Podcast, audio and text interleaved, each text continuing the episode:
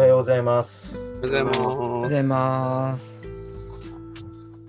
成長の家の信仰に基づく習慣の基礎は早起きにあり、だって一日は朝から始まる。早起きをしたいと思ってもなかなかできないって人は多いはず。早く起きたらお祈りして聖典読んで良いこともできる。今日も起電力を高め、あなたの日時計主義の生活を応援。12月12日土曜日のサンラジです。今日のテーマは、ドドン。えー今日は振り返りの曜日なので、えー今年やり残したことありませんか？今年1年の出来事を振り返ようということでテーマを掲げてお話ししていきたいと思います。どうぞ皆様よろしくお願いします。よろしくお願いします。お願いします。えー、とこれはですね、実はあの昨日私が、えー、と何個か提案、フリーテーマの日、昨日そうだったんですけど、掲げさせていただいて、明日話そうということになりまして、えーこういうことで今日させていただくこととなりました。えー皆さん、あと残り、えー、ともう少しで今年も終わりますけれども、振り返っていただいて、この1年間どうだったのかを皆さんあの話していただきたいなと思います。ちなみに私、一発目、えー、発起人なので話させていただきますと、まあ、まあ、個人的な話ですが、ちょっと仕事をある事情によりまして退職をし、いろいろ仕事探しをしようにもコロナ禍でなかなか職探しに行く場所、ハローワークとかですね、なかなか控えてくださいという職、あのハローワークの方から言われたりして、なかなか仕事の就職活動が思うようにできずっていうあれでも、またいろいろプライベートな感じな出来事もありましたし、あと資格試験も6つのうち今のところ5つ試験が合格して取得することが今年できまして、あと1つは結果待ち、まだ今の状態であります。で、ちなみに、えー今年の1月1日から何度も言ってますけど、自慢するわけではありませんが、今年の1月1日から、えー本日まで日時計日記、ずっと続いております。ということで、うんあと19日、今日も含めてかな、19、20日間ぐらい続けば、1年間365日達成、ついにいたしますという形でございます。以上で終わります。ありがとうございます。ありがとうございます。おはようございます。あ、田村さんおはようございます。田村さんおはようございます。みおさんおはようございます。おはようございあ、おはようます。ございます。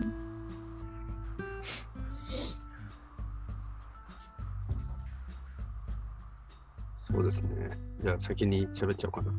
はい、高橋さんお願いします。はい。あのーそうですね。1年振り返ってみて、まあひたすら、あの変化の多い年だったなと思ってまして、仕事が変わった、えー生活様式が変わった、それから会議が全部オンラインになったとか、えーえーなんかいろいろもう本当に変化に富んできたので、えーやり残したこと、やり残したこと自体はいっぱいあるんですけど、あのーとりあえずもう早々にやんなきゃいけない年賀状とかですね。年賀状とか、あのー家の掃除、もっと、もうちょっとしたいですね。今も、なんか今日たまたま3時頃に目覚めちゃって、で、3時ぐらいから、あのーなんか身の回りが気になりだして、いろいろ片付けてて、だいぶなんかすっきりしたしてきたんですけど、なんかこう、思い立って急に掃除するのもいいなと思って。家族からしたら多分迷惑な話なんですけど、みんな寝てる、寝てたんですけど、なんかガサガサガサガサ片付けてました。はい。とか、えーまあいろいろなんかこう身近なことはいっぱいあるんですけど、でもなんか、今年ほど、あのーなんかいっぱい変化をしてきた分、その、なんか、いつもね、1年を振り返って、来年こそはこういうことをしようっていうことを考えてきたけど、なんか毎日の積み重ねの、その延長にまた来年があるんだなっていうことをすごい実感した年だったなっていうことを思ったので、えー今年やり残したこともありますけど、なんか継続してそのままより良い方向に持っていくように来年はしていきたいな、なんていうことを、なんか今日のテーマいただいたときに思いました。ある？ありがとうございます。高橋さんありがとうございました。ありがとうございます。ありがとうございます。ありありがとうございます。色系日記ついてるの素晴らしいですね。ありがとうございます。毎日しますね。そうですね、1年間振り返り、私もさせていただきますけれども、そうですね、1月、2月、そうですね。まあやっぱりコロナの影響っていうのはありましたよね。こうやっぱり外出が減ったので、その分、家の中でいろいろと本を読む機会が、まあ、増えましたけれども、そうですね、あとは、ズーム等々のオンラインを利用しての、そうですね、あのー埼玉教区でもやっぱり毎日お昼にですね、あのー教科部長先生が、えー、新相関とミニ講話の担当されていまして、それをちょっと、えー4月からずっと見てましてね、あ、すごい便利だなっていうんで、まあ、あれがやっぱりコロナコロナの影響がなければなかったのかなっていうんで、やっぱりね、いろいろな、えー時代によっての、あー過ごし方があるんだなということですね。まあ、まあ、やっぱりそれも一つ感謝しなければいけないと、とだと思います。まあ、本当12月ということで、もう残りも少なくなりましたけども、えー来年はね、どういう一年にしようかなっていうのを今から考えてますけど、本当に、まあ、新しい、本当に成長できる一年できればなっていうことで、ね、考えてますね。本当になんか、新相関クラブも今年から入って先導させていただきましたけども、本当に、やっぱり皆さん集団祈願をするってことはやっぱり大事だなっていうのを改めて感じさせていただきまして、これからもちょっと私をお役に立たせていただければ幸いかと思いました。よろしくお願いします。ありがとうございます。ありがとうござあいます。ありがとうございます素晴らしいですね。そういえば、新相関クラブも私も個人的に4月から川本直子さんがいじり抜けられてからやり始めたのを思い出しました。鈴木さん、ありがとうございました。山田さんも今年からなんですね。そうですね。川本さんが3月で、はい、あの、やって、ちょっと東京に研修から抜けるって言ってから、そうですね。あの、入りませんかって声をかけてくださったのがきっかけで、今もさせていただいていますけど、思い出させていただきました。鈴木さん、ありがとうございました。ありがとうございます。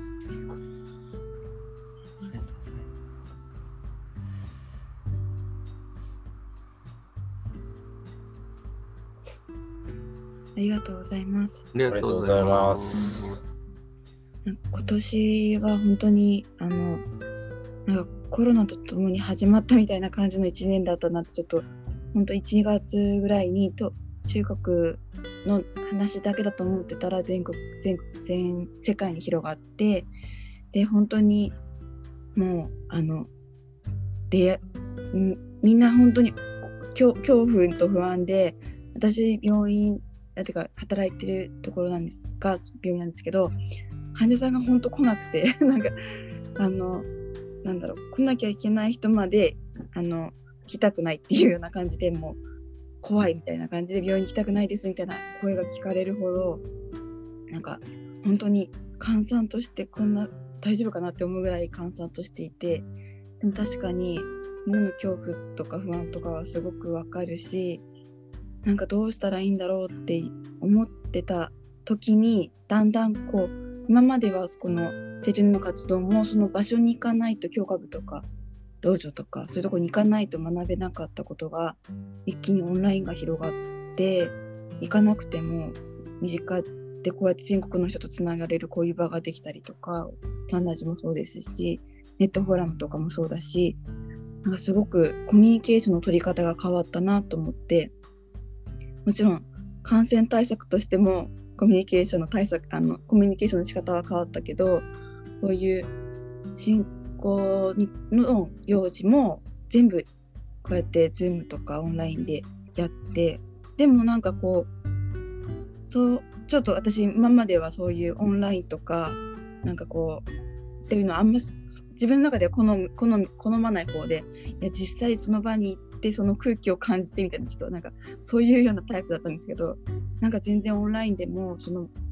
本当にそこにいるようなそこで参加してるような気持ちになることもできるんだなってことを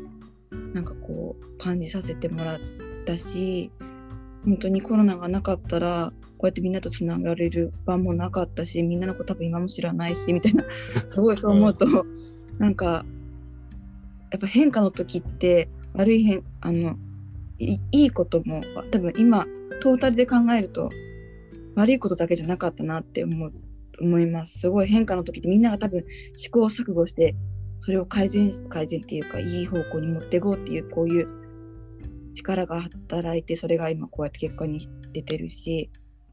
って思うとうん。はい。あとは振りうん残したやり残したこと。私も。ちょっとやり残したことは私もちょっともうちょっとこれをきっかけに考えようと思います 今までだらだらちょっとす過ごしてたからありがとうございますありがとうございます田村さん、まだあと3週間弱ありますんで、もし思いついたら、あの悔いなく今年残り過ごしてくださいね。ありがとうございました。田村さん、ありがとうございます。はい。そうですね。今年を振り返ると、まあ、皆さんが言うようにいろんな変化の年だったんですけども、私ももう過去に例のないぐらい変化に富んだ年でしたね。まあ、大きく2つあるんですけども、まあ、特に1つが自分の中でなんかすごい当たり前だと思ってたことが当たり前じゃなくなったっていうのが1つでもちろんそのコロナで生活様式変わったっていうこともありますけどもまあコロナのおかげとあとはその子供が誕生するっていうことをかなりきっかけとしてすごい自分がこう自分の中でこれが自分の正解だと思っていた例えば働き方であったりとかあとは自分の思考とかあとそういったものがすごい覆されてすごいそれがあの例えば成長人の活動であったり仕事のあの業種が変わったりとかあとはもろもろその人間関係をちょっと変わったりとか、まあ、そういうとことすごく変化したところでしたね。でそれをこうなぜそうなったかというとやっぱりその、まあ、コロナってことで当たり前のことが当たり前でできなくなったっていうことをあの考えた上で自分自身にちゃんと向き合う時間がすごい取れた。で自分自身を向き合うってことが、まあ、一番はやっぱり真相感をすごいしっかりするようになったなと思いますね。でそこに向き合う中で真相感をしてかついろんな人に相談とか話を聞いていただいた中でやっぱりこれまで自分の思考があの凝り固まってたっていうのがすごくほあのほぐされてそれであのいろんなことが変わっていったなっていうところはありますね。なのでまあ来年というか 抱負みたいになっちゃうんですけども引き続き見心にかなった生活をしたいなと思いますしあともう一個は何より早起きができるようになったっていうことですね。できるようになったっていうかできてはいたんですけど定着してなくてやっぱり波はあったんですがあのもうまさに産ラジに参加してからですね。6月頭から参加し始めたんですけどそこから本当に5時前4時40分4時45分おきっていうのがもう定着しました。ね。こんなに半年半年経ちますが半年続くなんて思ってなかったし今ではこのその時間だったら起きてしまうぐらい体が慣れてきてまあ日があのー、くれるのが早くなるこの冬になったら難しいかなとか思ってたんですけど全然そんなこともなく 続けられているのは本当にサンラジのおかげだなと思います。まあやり残したことといっても私の場合はもうそろそろ子供が誕生するので もうそこに集中するだけですね。はい。ありがとうございます。ありがとうございます。ありがとうございます。ありがとうございます。ありがとうございました。あそして清水さんおはようございます。おはようございます。おはようございます。もしよろしければ清水さんももしあの発表できそうでしたらどうぞ。はい。一年を振り返ってですか？はい、今年1年どんな1年でしたか？はい。と今年1年はやっぱりコロナでちょっといろんなことが当たり前のことが当たり前じゃなくなってよりなんかこう頭で考えるっていうことが多くなったなっていうふうに思いました。そのなんかできるこうそのその限られたところで何ができるかっていうのをよく考えるようになったなって思っていてでなんか今年あの私保育士やってるんですけどあの発表会とか運動会がと3歳以上の幼児さんだけになの形でこ交代制で行ったんですね。で私は2歳児なので一切その行事にはあのとの今今回はあまり関係なかったんですけどその運動会とか発表会が終わった翌々日にその発表会ごっことか運動会ごっこみたいな感じでちょっとその保育園の中でできることっていうかこう経験できることをさせてあげたいなっていうのがあってなのでこう実際運動会はできないけどこう別な形でこうできることもあるんだなっていうふうに思ってそこでまた経験の子どもたちの経験にもなったんかなっていうふうに思ったのでやっぱりこう当たり前をただ過ごしていくんじゃなくて当たり前に感謝してでその自分ができることを考えて生活していくことが大切なんだなっていうふうに今年1年であの思いました。でやり残したことはちょっとまだ早起きが習慣化 ちょっとできてないのであの起きれる日と起きれない日がちょっとあるのでそこをちょあの生活リズムを整えて早寝早起きをできるようにしていきたいなっていうふうに思っています。以上です。ありがとうございます。ありがとうございます。ありがとうございます。そうですね、ありがとうございます。いや、皆さんのお話、あの、自分がテーマの、あの、発起人で提案させていただいたんですけど、いろんな、あの、話聞かせていただいてありがとうございました。まあ、自分もいっぱい本当に先ほども話した以外に、真相館、早朝真相館に参加したりとかもそうですけど、あと、そうですね、聖典読む習慣もつきましたし、あと、普及誌、機関誌は今まで届いても全然集会とかそういった、まあ、今でしたネットフォーラムって言いますけど、の時ぐらいしか目を通さなかったんですけど、まあ、大塚教区独自の毎週土曜日やってるその読もう会、感想試合会にを委員長が開催してくださってから、読む習慣がつくこともできましたし、すごいあの濃い1年で、ね、先ほど田村さんも言ってはりましたけど、あのコロナがこうやって流行しなかった、こうやって皆さんとも新しい出会いができなかったっていうのもあるので、もう書き出したきりがないほど、まあ、すごい濃い1年だったと思います。ということで、本当にこの今日のテーマ、あの掲げさせていただいて、また皆さんのですね、あの話も聞かせていただいてよかったなと思います。えっ、と、内田委員長、大丈夫ですかね？話せそうですかね？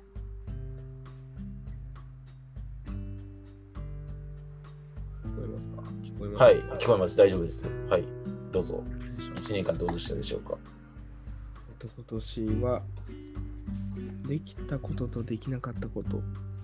なんか一番思うのは今年は一番生活を変えられる生活生き方を変えられる年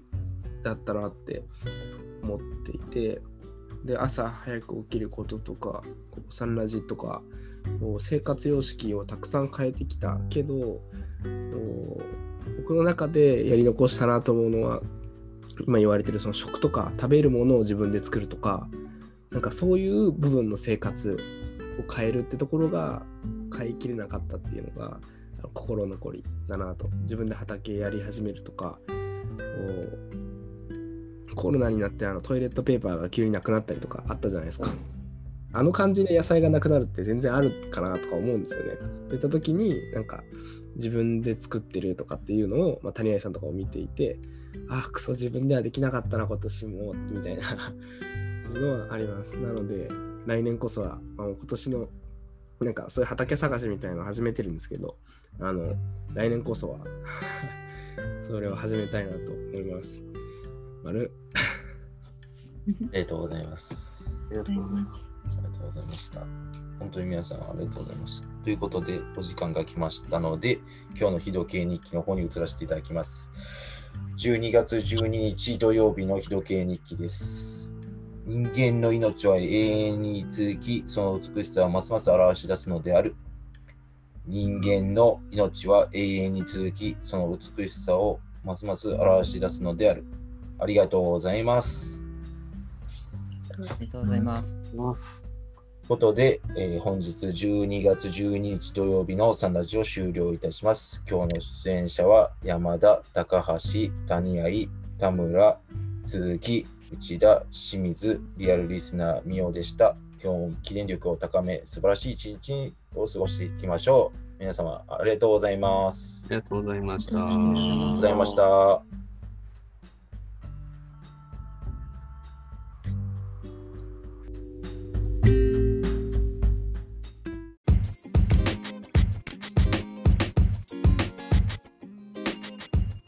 サンラジはその日のゲストでお届け中。